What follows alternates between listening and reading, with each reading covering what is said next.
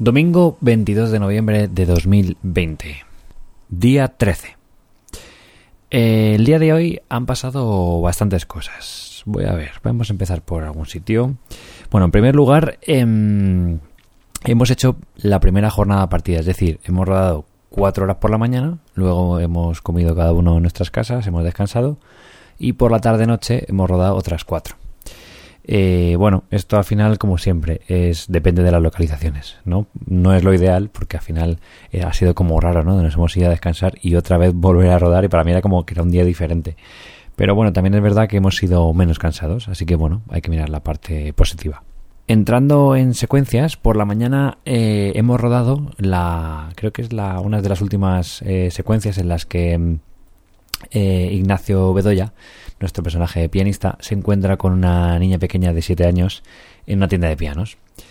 Y bueno, el tema de rodar con niños es algo que ya he hecho varias veces, eh, en algunos videoclips, en algunas publis, y siempre pienso que lo tengo controlado, ¿no? Aunque hay gente que dice que rodar con niños y con perros es, es complicado, yo he rodado también con perros, gatos, eh, todas las cosas que no hay que hacer ya las he hecho, y, pensaba que lo llevaba, que lo llevaba bien, porque básicamente eh, lo importante es como hacerte amigo ¿no? de, los, de los niños que van a salir. Y en este caso, Lucía, que es un amor, es un encanto, eh, habíamos quedado ya eh, en el ensayo, pero esa timidez que tenía el ensayo pensaba que se la iba a olvidar para hoy. Y cuando me ha visto, pues lo mismo, se escondía detrás de su madre. Y nada, hemos intentado como entre todo el equipo como, pues eso, cuidarla para que se sienta cómoda y no le dé vergüenza.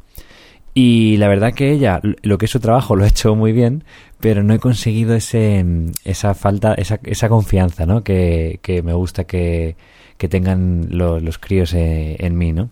Pero aún así hemos sacado la secuencia perfectamente. Y ha habido un plano que tenía que hacer un giro y mirar para atrás. Y, y Ana, eh, mi ayudante de dirección de esta mañana, me decía: Alberto, vamos a rodarlo ya todos sus planos porque cuando un niño se cansa, ya no le, ya no le sacas de ese estado. Y menos mal que, le ha hecho caso, porque mi idea era hacerlo justo al contrario para que fuera cogiendo confianza.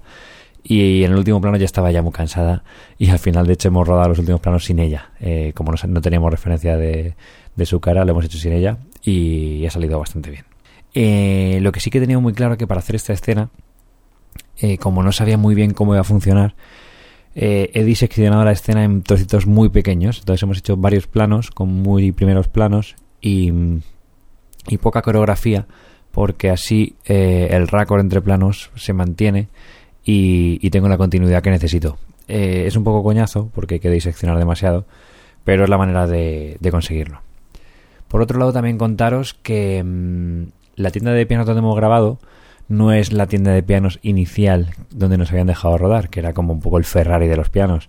Era una tienda eh, diferente, que tenía menos, menos glamour de primeras pero es verdad que con la iluminación que hemos llevado, que era una iluminación eh, relativamente sencilla, y con los ventanales que tenía contraluz, eh, cerrando un poco los planos, haciendo algo más, más cerradito, hemos conseguido eh, no solo no echar en falta la tienda inicial que nos gustaba tanto, sino que tiene, tenía algunas ventajas, ¿no? Por la disposición de los pianos y al estar más cerca de, de ese ventanal, la verdad que ha quedado muy bien y estoy muy, muy, muy contento.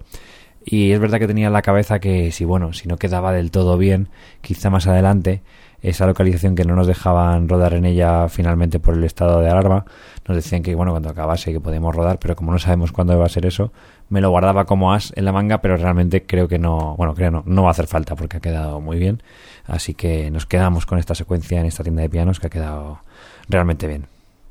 También algo que pasaba por mi cabeza en este tipo de localizaciones es que los pianos que estaban allí, que había unos 8 o 9 pianos, de media cuestan unos 20.000 euros. Entonces, eh, todo tipo de iluminación que pones con hierros pesados y flotando por encima de, estos pianos, pues la verdad que siempre ponen un poco tenso. ¿no? Entonces le, he pedido a, a Pape y a, Diego que cuando estuviéramos montando eso, que tuviéramos eh, calma, porque basta que aprietes mal una bayoneta y se caiga un, trípode encima de un piano que básicamente es la mitad de nuestra película eh, y por mucho seguro que haya por ahí siempre es un, es un estropicio.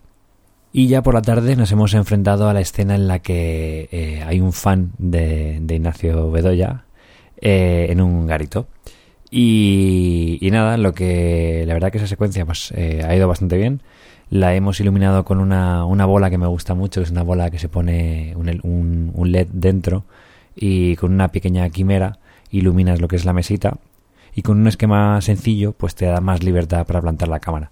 Lo malo que había un espejo ahí que nos reflejaba a, Miriam con su vértiga y a la pobre la hemos maltratado un poquito. Eh, pero finalmente hemos hecho unos planos cerrados para también tener el sonido un poquito más, más cercano y ha quedado muy bien. Pero en esta localización el problema ha sido que de repente alguien ha empezado a increpar a los dueños del bar que nos dejaban rodar allí porque estaban fuera eh, o, a los, o a los camareros porque él quería entrar y no y estábamos rodando. Y bueno debía ir un poco ebrio y ha sido un poco problema eh, ha generado un clima de tensión muy muy chungo. Pero finalmente bueno ha salido de Durne a hablar con, con él y, y nos ha dejado de dar la brasa. Así que hemos conseguido rodar Mm, y, la verdad que ha quedado muy bien. Eh, es una escena en la que se tiene que generar una cierta incomodidad porque el fan se hace una foto con Ignacio. Ignacio, pues eh, que le toquen y, que invadan su espacio no le, no le apetece mucho. Y ha quedado muy bien.